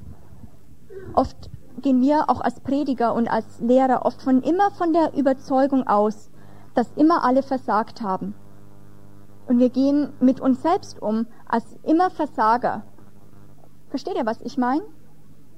Immer wie auch in jeder Predigt oder so, okay, da ist der, die Gemeinde, was fehlt dir? Okay, wir müssten noch Heiligung haben und aha, mehr Gastfreundschaft. Dann predigen wir über das Thema immer mit einem Gefühl des Mangels. Immer, da fehlt noch was. Und dann versuchen wir diesen Baustein einzufügen. Das ist nicht schlecht, das ist, das ist wichtig. Wir müssen uns erbauen und da ist Heiligung in uns. Aber andererseits, das wisst ihr auch so gut wie ich, wir verändern uns nur durch Liebe. Und wenn uns jemand erstmal auch annimmt, so wie wir sind, und wenn wir das Gefühl haben, es reicht aus, was ich habe, das gibt uns ein, ein Fundament, wo ich weitergehen kann. Und dann sehe ich plötzlich in dem Licht der Annahme, oh, da gibt's ja noch andere Ziele. Und dann können wir dorthin gehen und es ist nicht mehr unter Verdammnis. In Römer 10, 1 bis 4, das möchte ich mit euch kurz aufschlagen, weil das meine Lebenssituation beschreibt und ich habe ein totales Herz für Pharisäer. Die kommen ja immer schlecht weg in den Predigen, stimmt's? Das sind immer die Schlechten, die Bösen. In Römer 10 heißt es, und Paulus sagt über die Juden und über diejenigen, die Frommen, ich gebe ihnen ein Zeugnis, dass sie Eifer für Gott haben. Ist das ein tolles Zeugnis? Möchtest du, dass an deinem Grabstein steht, dieser Mann, diese Frau hatte Eifer für Gott? Ist es toll? Einige haben Angst, dass ich in eine Falle stelle. Das ist total gut. Jesus wurde verzehrt von dem Eifer für sein Haus, für Gottes Haus. und, und sagt, ich gebe ihnen Zeugnis, dass sie Eifer für Gott haben, aber nicht mit rechter Erkenntnis. Denn da sie Gottes Gerechtigkeit nicht erkannten und ihre eigene aufzurichten trachten, haben sie sich der Gerechtigkeit Gottes nicht unterworfen. Wisst ihr, da ist so eine Verzweiflung drin und ich weiß, wie sich das anfühlt. Du hast Eifer für Gott, du willst ihm nachfolgen, du willst ihm gehorchen, du liest die Bibel, du versuchst alles richtig zu machen und du versagst und du schaffst es nicht. Und du verstrengst dich so an. Und wisst ihr, die Pharisäer, die waren diejenigen, die frommen, die wären mit gegen Abtreibung auf die Straße gegangen. Die wären zu den Politikern gegangen. Die hätten treu ihren Zehnten gegeben. Das wären die Stützen der Gemeinde. Das sind die Stützen der Gemeinde. Das sind diejenigen, die noch Werte und Moral haben. Das waren solche Menschen. Und sie haben sich so angestrengt. Und das, ich kenne viele solche Leute und ich war selber eine von ihnen. Und es ist so hart, weil du versuchst so sehr, so sehr Gott zu gefallen. Vielleicht mal nur für einen Satz, dass Gott vielleicht einmal zu dir sagt, du, ich hab dich total lieb. Dafür würdest du dir das Bein ausreißen. Und Gott sagt, und das ist das verdammt harte, sag ich jetzt mal, hier in diesem Vers, Gott kann dir in diesem Moment nicht helfen. Er lässt dich, es ist wie zwei Wege, wenn ich in die Tafel, wenn ich, wenn ihr euch zwei Wege vorstellt, hier diesen Weg, wenn du läufst, Gott zu gefallen aus eigener Kraft. Und hier dieser Weg, diesen Weg hat Gott selbst gemacht. Und zwischen diesen beiden Wegen gibt es nichts anderes als nur das Kreuz. Du kannst nicht auf diesem Weg irgendwie sagen, wenn ich mich noch mehr anstrenge, irgendwann werde ich mal auf den anderen Weg kommen. Diese beiden Wege sind getrennt wie Tag und Nacht. Du wirst es nie hier rüber schaffen auf diesem Weg, nur durch eine Möglichkeit, in dem du glaubst, dass Jesus einen eigenen Weg geschaffen hat. Und das ist eine Demütigung für uns Menschen. Das demütigt uns, nicht mehr irgendetwas selbst schaffen zu können, sondern nur zu glauben, dass Gott alles getan hat und dann fröhlich zu leben. Das ist demütigend. Und es macht aber den größten Spaß, wenn du es ausprobierst. Es macht die größte Freiheit. Amen. Ich möchte noch ein ähm, in Römer 7 mit euch reingehen. Ich gehe mit euch ein paar Bibelstellen rein. Ist das gut für euch? Kommt ihr noch mit? Okay. In Römer 7, da waren wir ja schon mal.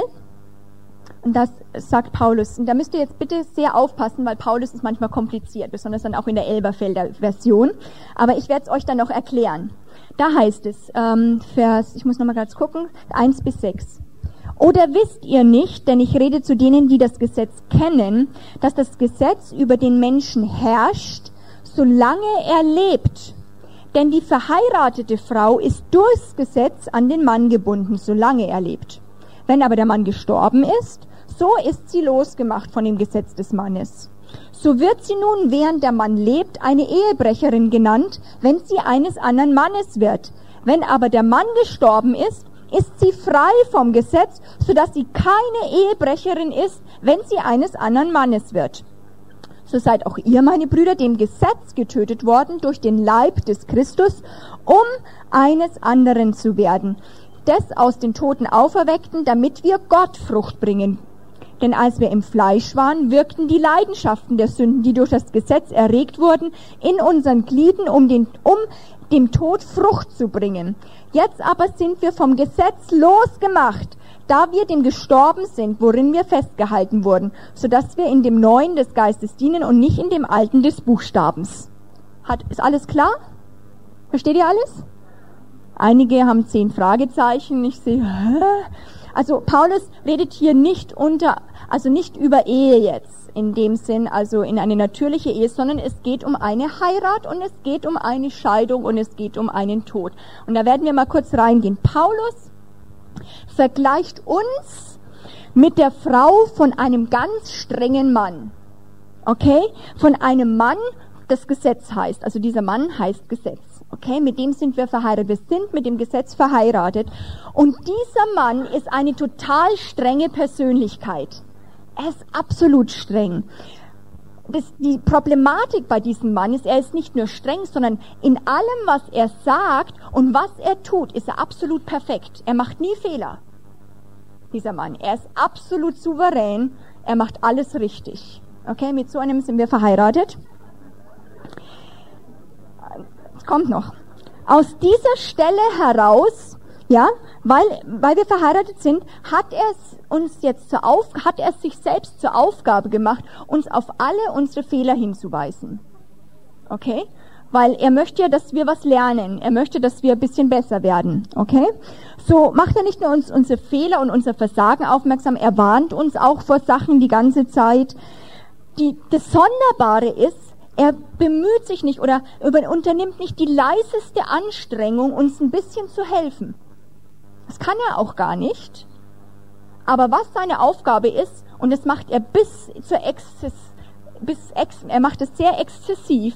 Er warnt uns, er sagt, das war falsch, das war richtig, und er hält uns ständig unser Versagen und unsere Fehler vor. Aber er macht nie einen Fehler. Ist toll, verheiratet zu sein. Möchtest du mit so einem Mann verheiratet sein? Manche schüttelt's. Er setzt sich überhaupt nicht für uns ein, er kann es auch nicht. Und das, die Problematik ist, es ist absolut sinnlos, mit ihm zu streiten. Er hat immer recht. Es ist absolut sinnlos. Absolut sinnlos, eine Diskussion mit ihm anzufangen und sich zu entschuldigen und sagen, aber aus dem und dem Grund, er sagt, das ist richtig, das ist falsch. Schau mal, wie ich das mache. Macht das alles richtig und du bist verheiratet. Es gibt keine Gnade. Ja? So, er hat immer recht. Und solange er lebt, hat er noch nie einen einzigen Fehler gemacht. Er weiß gar nicht, was ein Fehler ist in seinem eigenen Leben, aber er sieht die ganzen Fehler bei den anderen. Das ist, das ist zum Beispiel ein Fehler. Nein, es ist perfekt, weil er keinen Fehler macht. Und jetzt hinzu kommt es, und das ist jetzt unsere Problematik, es ist absolut unmöglich, sich von ihm scheiden zu lassen. Es gibt keine Scheidung. Warum? Gott hasst Scheidung und er verbietet Scheidung. Und es gibt eine, für eine Ehe gibt es nur eine Devise, solange bis der Tod euch scheidet. Das ist Gottes, Gottes Absicht und Gottes ewige, was er ausgesprochen hat. Bis der Tod euch scheidet.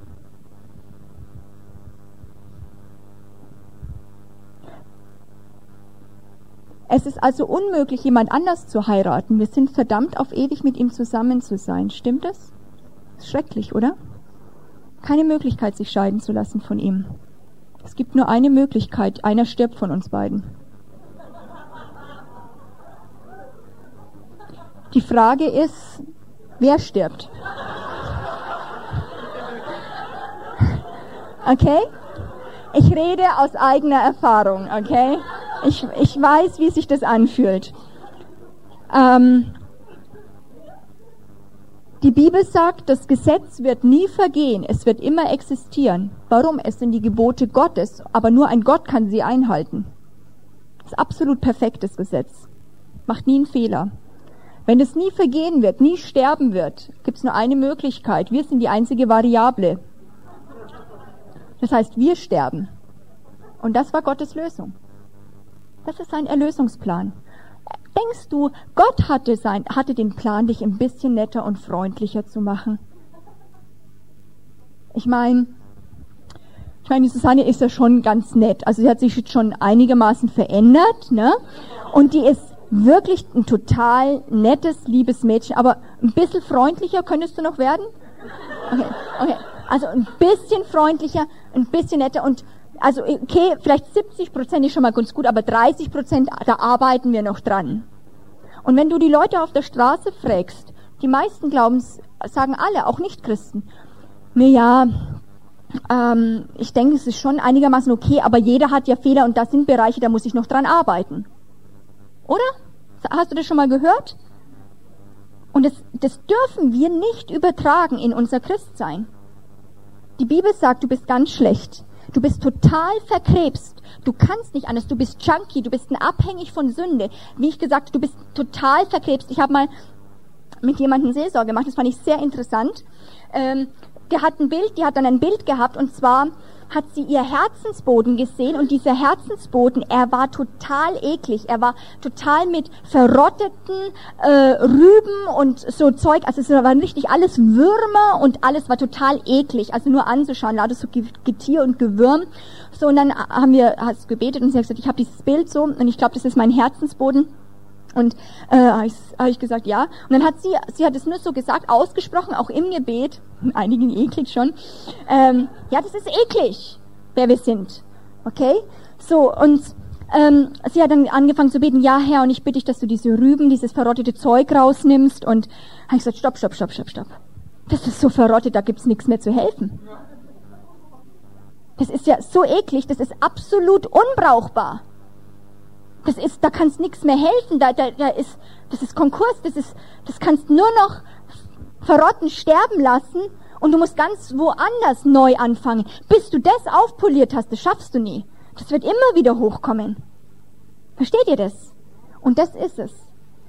Wir sind so verkrebst, so dreckig und wir sind nicht, wir haben nicht 70 Prozent von uns sind gut oder 95 Prozent von uns sind gut und die letzten Sachen, die, die muss halt Gott noch bearbeiten, damit wir noch ein bisschen lieber werden.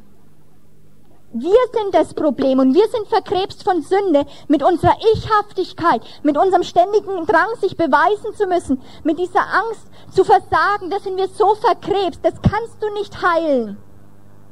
Und deswegen helfen auch Heilungsseminare nicht und, und, und innere Heilungsseminare nicht davon in dem Sinn, sondern es gibt eine Möglichkeit, die Gott gegeben hat, und das ist das Kreuz. Einer von uns, von dem Gesetz oder von, von dieser Ehe muss sterben, das sind wir. Halleluja. Äh, äh, du, wenn du mit so einem Mann verheiratet bist, da ist, bist du froh, wenn du tot bist. Da ist, da ist der Tod so eine, da bist du so froh. Oder?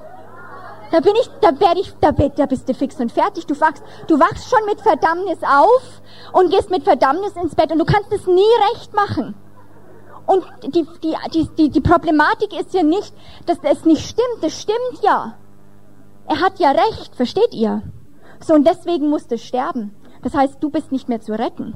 Das ist absolut unmöglich. Das heißt, das ist so eine geniale Lösung von Gott gewesen. Das Gesetz lässt er nicht sterben, das ist seine Gebote. Aber du kannst sterben. Und damit kommen wir jetzt zu meinem Lieblingsvers in Galater 2, 19 bis 20. Glaube ich, kein Vers der Bibel habe ich mehr proklamiert in meinem Leben. Denn durchs Gesetz bin ich dem Gesetz gestorben. Durchs Gesetz bin ich dem Gesetz gestorben. Warum? Damit ich endlich Gott leben kann, darf, mag. Damit ich Gott lebe. Ich bin mit Christus gekreuzigt und nicht mehr lebe ich, sondern Christus lebt in mir. Und was ich jetzt lebe in diesem Körper, hier in Hannover, das lebe ich im Glauben an den Sohn Gottes, der mich geliebt hat und sich selbst für mich hingegeben hat. Ich werf die Gnade nicht mehr weg. Denn wäre die Gerechtigkeit, die für mich, dass ich richtig bin, durchs Gesetz gekommen, durch diesen ekligen Ehemann in Anführungszeichen, der ewig bestehen wird, so wäre Christus, hätte nicht kommen müssen, er wäre umsonst gestorben. Wenn dieser Ehemann, mit dem ich verheiratet war, in irgendeiner Weise mich hätte es geschafft hätte, mich ein bisschen zu verbessern, hätte wäre Jesus nie auf die Erde gekommen. Wenn das Gesetz geschafft hätte, uns ein bisschen lieber zu machen, aber es hat es nicht geschafft. Und deswegen musste Gott eine neue Lösung schaffen und er kam selbst. Wie geht es? Was bedeutet das? Durch das Gesetz bin ich dem Gesetz gestorben. Habt ihr euch da schon mal Gedanken drüber gemacht? Galater 2, Vers 19. Ich bin durch das Gesetz dem Gesetz gestorben. Ich bin durch das Gesetz, durch den Ehemann, dem Gesetz gestorben. Was es aussagt, ist folgendermaßen. Das Gesetz sagt in der Bibel, das wisst ihr alle, ähm, du musst sterben, wenn du sündigst. Du musst sterben für Sünden und Übertretungen. Stimmt es? Das Gesetz oder das, der Lohn der Sünde ist der Tod. Okay? So, der Lohn der Sünde ist der Tod, so bin ich dem Gesetz gefolgt. Das heißt, ich muss sterben jetzt. Du sündigst, du, ständ, du bist ständig Sünden, du bist sogar sündenabhängig, du selbst bist ein totaler, du bist selbst Sünde, kannst du in gewisser Art und Weise sagen, kommst nicht los von dieser Sünde. Das heißt, es gibt nur eine Lösung, du, kann, du musst sterben. Müssen wir jetzt alles Kreuze aufstehen und uns alle kreuzigen? Nein. Das ist jetzt das, was, wo, wo Gottes Lösung eintritt. Das Gesetz sagt, stirb und ich starb. Wie starb ich? Wie starb ich? Wie sterbe ich? Indem ich glaube, genau diese Leute, indem ich glaube, dass Jesus für mich gestorben ist.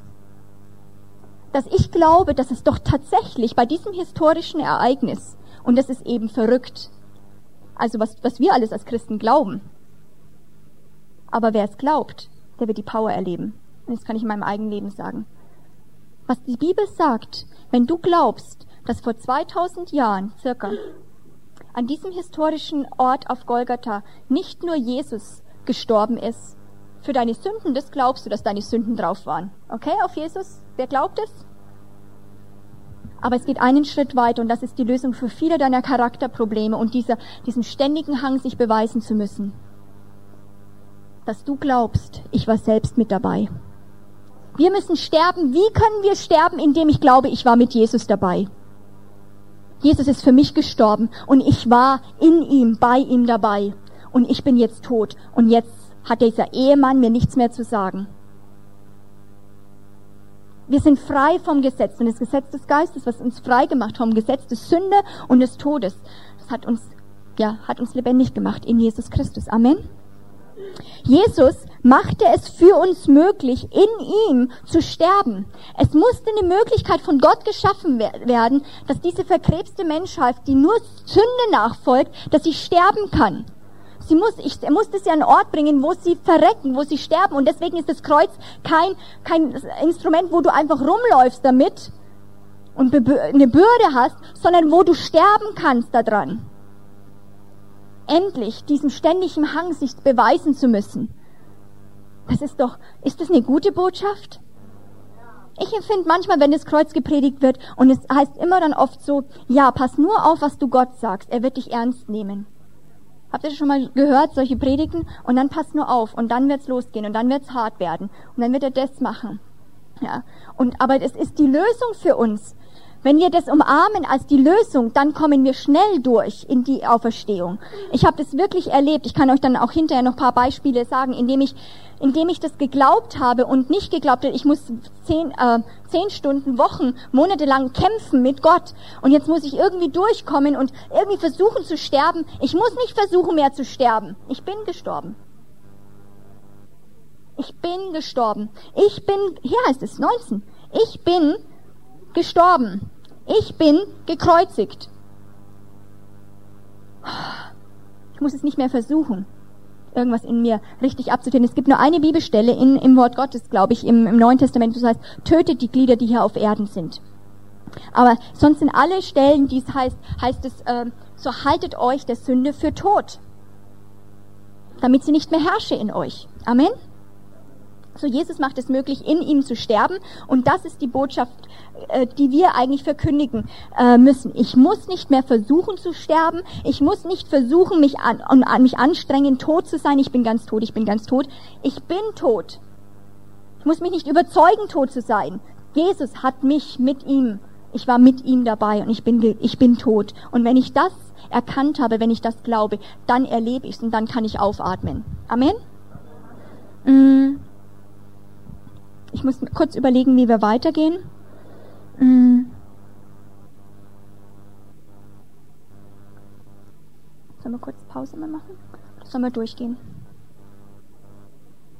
Könnt ihr, könnt ihr noch? Zehn Minuten? Ich brauche nicht mehr lang.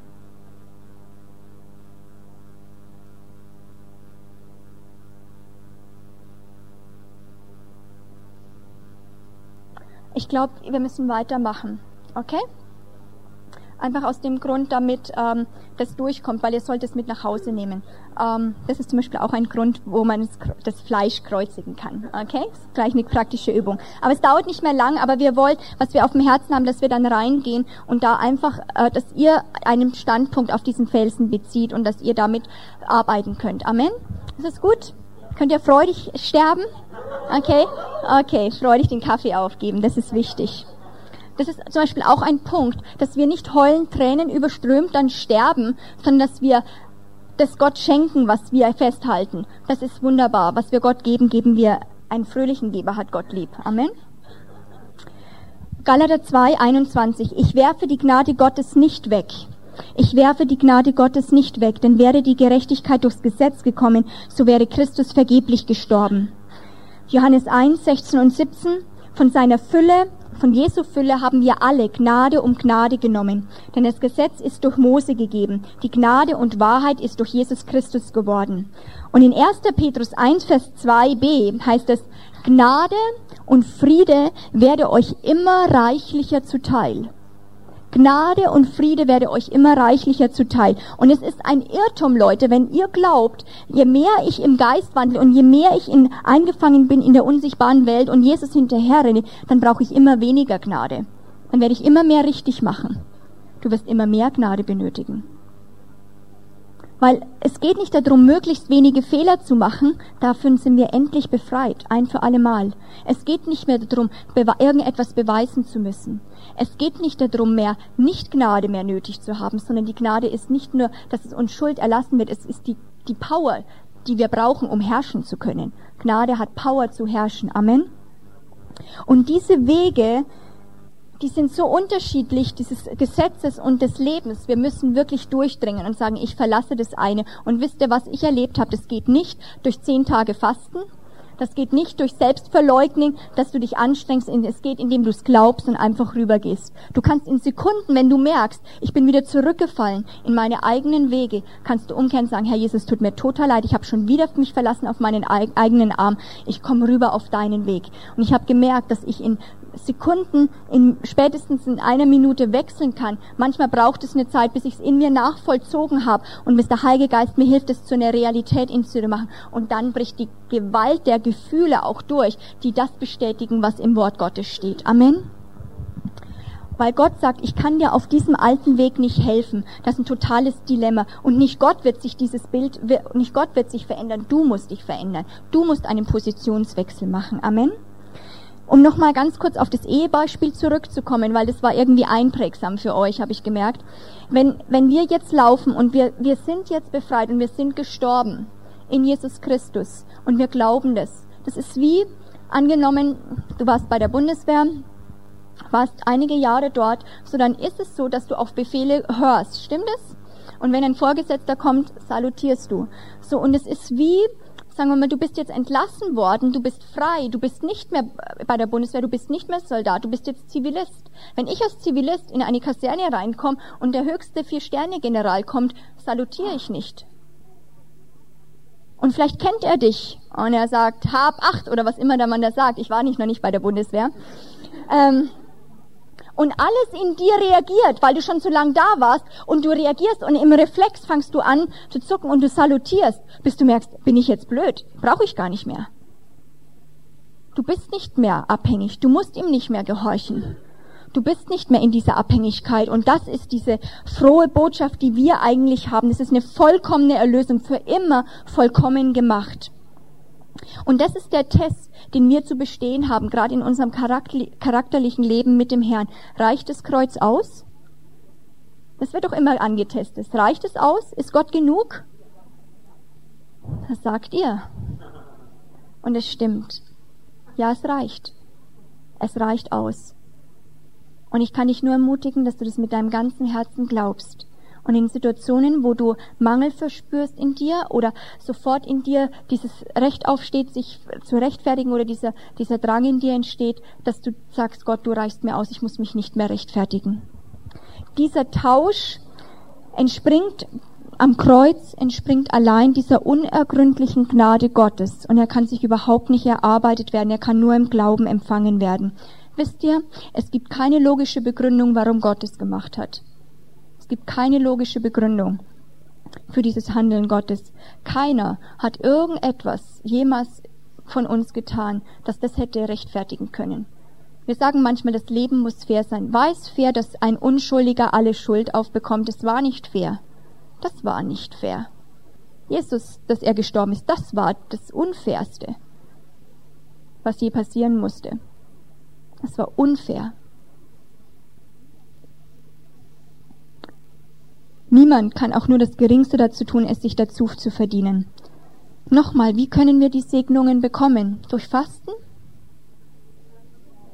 Durch sich selbst heiligen? Wie? Indem du es glaubst. Endlich gibt es einen Ausweg für uns. Ich möchte, bevor wir dann reingehen, ähm, mhm. Ich möchte kurz noch ein, zwei vielleicht Beispiele aus meinem Leben erleben, wo ich das praktisch dann durchgemacht habe, weil das ist wie ein neues Gebiet und ich empfinde, es muss auch wie, wie erarbeitet manchmal werden, mit dem Herrn und antrainiert werden, dass wir das immer wieder glauben in Situationen. Und ich kann nur einmal, es ist eine ganz, eine ganz simple Situation bei uns im Team, ich weiß nicht was, vor ein paar Monaten, wir hatten Gebetsstunde und generell bin ich schon, eigentlich habe ich das mir antrainiert, schon von Anfang, wie ich mit dem Herrn gelaufen habe, dass ich immer sage, Herr, hier bin ich mit allem, was ich bin, mit Körper, Seele, Geist. Ich werde mich nicht ablenken lassen. Ich unterstelle mich der Leidenschaft, was immer sie und wo immer ich Impuls vom Heiligen Geist für, ich möchte da sein mit ganzer Kraft. An diesem Abend war es nicht so. An diesem Abend war ich müde. An diesem Abend habe ich gesagt, ich habe auch mal das Recht, mich auszuruhen. Immer stehe ich da, ich kann mich jetzt auch mal hinflezen ins Sofa. Sollen die anderen mal den Herrn loben, sollen die anderen mal beten? Ich, das fällt gar nicht so sehr auf, naja, vielleicht manchmal, aber so, also ich bleib einfach sitzen und ich habe auch mal das Recht. Kennt ihr sowas? Ich habe das Recht, doch jetzt auch mich mal gehen zu lassen. Ich habe so viel gemacht. Ist so ganz logisch. Ich kann mich auch mal jetzt einfach hängen lassen. Und es war ganz witzig. Der Heilige Geist hat zu mir gesagt, ja, das kannst du tun. Dieses Recht hast du. Die Frage ist, würdest du gern mir dieses Recht geben? Würdest du gern sterben? Würdest du gern aufstehen und mich mit Kraft preisen? Und wisst ihr, in dem ersten Moment habe ich gedacht, wenn ich es mir recht überlege, eigentlich nicht. Ich möchte eigentlich jetzt lieber mal hier unten sitzen bleiben. Ich will es gar nicht, ehrlich gesagt, weil es ist viel einfacher, bequemer, jetzt mich gehen zu lassen. Das ist, es ist immer diese Schwerkraft, die gibt's auch im Geist. Und es ist viel anstrengender, in dem Sinn, sich wieder mit Kraft, mit durch den Willen Gott zur Verfügung zu stellen. Und der Heilige Geist hat gesagt, möchtest du es geben? Ich wusste ja klar, wer gewinnt. Und, äh, und das, das geht um Tod, okay? Hier geht's um Tod, weil ich hatte null Bock. Ich hatte keine Kraft. Ich war auch körperlich ausgepowert. Ich hatte keine Kraft und ich habe gesagt, Heiliger Geist, Jesus, wenn ich aufstehe, dann möchte ich es nicht tun mit zusammengebissenen Zähnen. Möchte ich erleben, dass ich dann lebe und dass ich dann dich so mit Kraft preisen kann, dass Power da ist.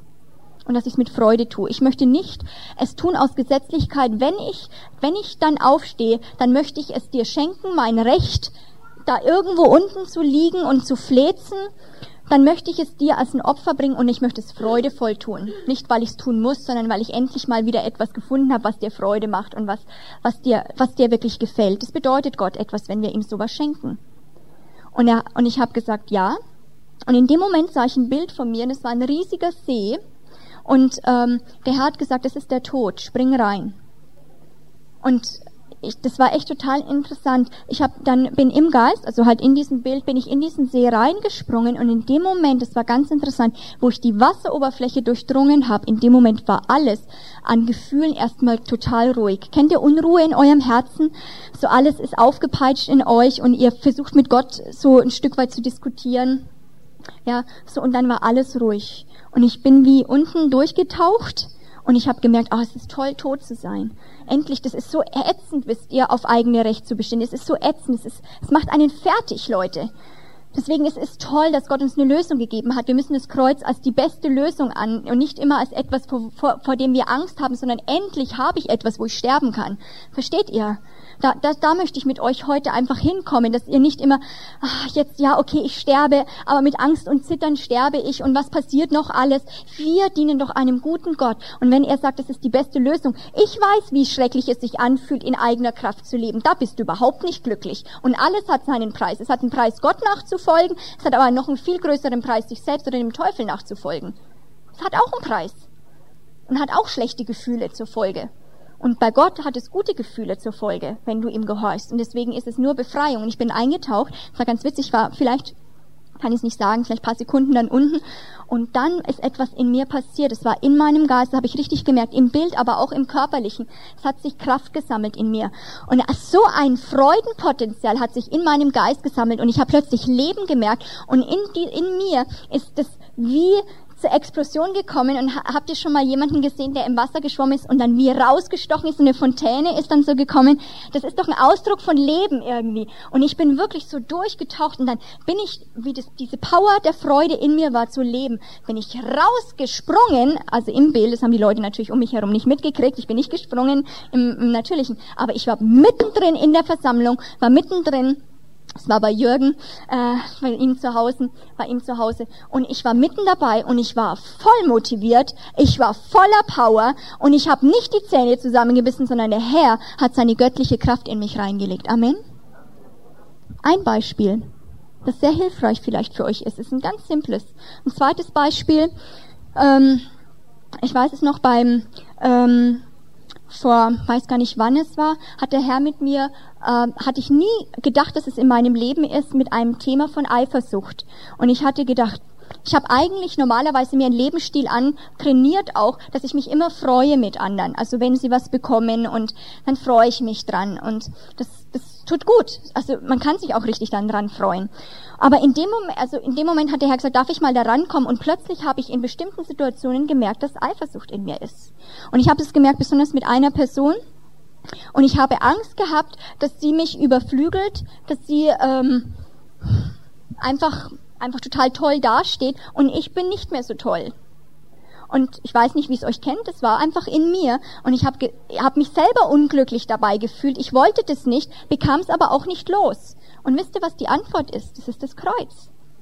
Und ich bin zum Herrn gegangen und habe gesagt, Herr, was ist überfließendes Leben? Es geht ja nicht nur darum, dass ich dann sage, ich gönn's ihr und ja, okay, sie soll ihren Platz haben, keiner nimmt mir was weg, sondern das ist doch göttlich, wenn wir uns mit der anderen Person übersprudeln freuen können und wenn wir wollen, dass sie total gefördert wird, oder? Und eigentlich die tiefste Angst in mir war, sie wird total befördert. Das war eigentlich meine Angst. Und der Heilige Geist hat mir eine total ideale Idee gegeben. Und er hat gesagt, weißt du was, Moni? Fang doch mal an, jetzt zu beten, dass die Person befördert wird. Das war genau das Gegenteil, was ich eigentlich gewollt habe. Und doch eigentlich in meinem Geist wusste ich, das ist richtig. Aber es ist immer noch eine Sache, du weißt, dass es richtig ist. Der andere ist, dass du es willst. Versteht ihr das? Und es war total ideal. Und ich habe dann wirklich gemerkt, wow, das wäre ja wirklich göttlich, weil das kann ich nicht. Also das ist, das ist ja, das ist ja nicht möglich menschlich. Oder denkt ihr, dass das ein Mensch kann? Nee. Und in dem Moment, das war total süß, habe ich richtig, ich habe gesagt, Herr, ich möchte jetzt richtig Spaß bekommen, für diese Person zu beten, dass sie voll befördert ist. Wisst ihr, was passiert ist? Ich habe angefangen zu beten, es hat mir Spaß gemacht, weil ich gemerkt habe, das ist ja total göttlich. Also wenn, wenn das jetzt passiert, das ist ja, das ist, das ist sehr extrem. Und in dem Moment ist wie die Angst davor, dass sie befördert wird, wie gestorben in mir. Weil es war jetzt mein Wunsch, es war Gottes Lösung, er hat es mir einfach gegeben. Aber vielleicht ist es ein guter Tipp für euch. Und ich habe gebeten, dass die Person befördert. Und wisst ihr was? Sie ist befördert worden. Und wisst ihr was? Das Ideale war dann, dass ich gesagt habe, wow, ich habe eine Gebetserhörung. Das war auf meiner Seite und es war nicht mehr bedrohlich. Es war nicht mehr, dass ich mit Eifersucht kämpfen musste. Plötzlich hat Gott mich, weil ich gestorben bin, diesem Hang, diesem Drang. Ähm, Eifersucht bedeutet ja, ich möchte das haben, was die andere Person. Ich habe Angst, dass sie mir was wegnimmt. Ja, ich schaue immer auf den Teller vom anderen so dass ich einfach sie freigelassen habe. Und ich bin mir gestorben und bin in göttliches Leben eingestiegen. Und ich sage euch, gebt euch nicht zufrieden, bisschen Gnade zu gewähren, gebt nicht ein bisschen Frieden, einfach Leuten zu vergeben. Segnet sie, setzt sie frei, lasst es Überfluss, den Überfluss der Gnade, Über, Überfluss der Gnade, Entschuldigung, Überfluss der Gnade, Überfluss von Gerechtigkeit, lasst es rauskommen aus eurem Leben. Führt ein göttliches Leben, lasst uns Leute sein, die übersprudeln von Dankbarkeit das bewegt mich zurzeit, dass so wenige Leute in Christen dankbar sind, immer nur auf ihre Zweifel und Sachen rumhacken und immer sagen, da ist Mangel, da ist Mangel. Lasst uns doch mal das dankbarste Volk werden.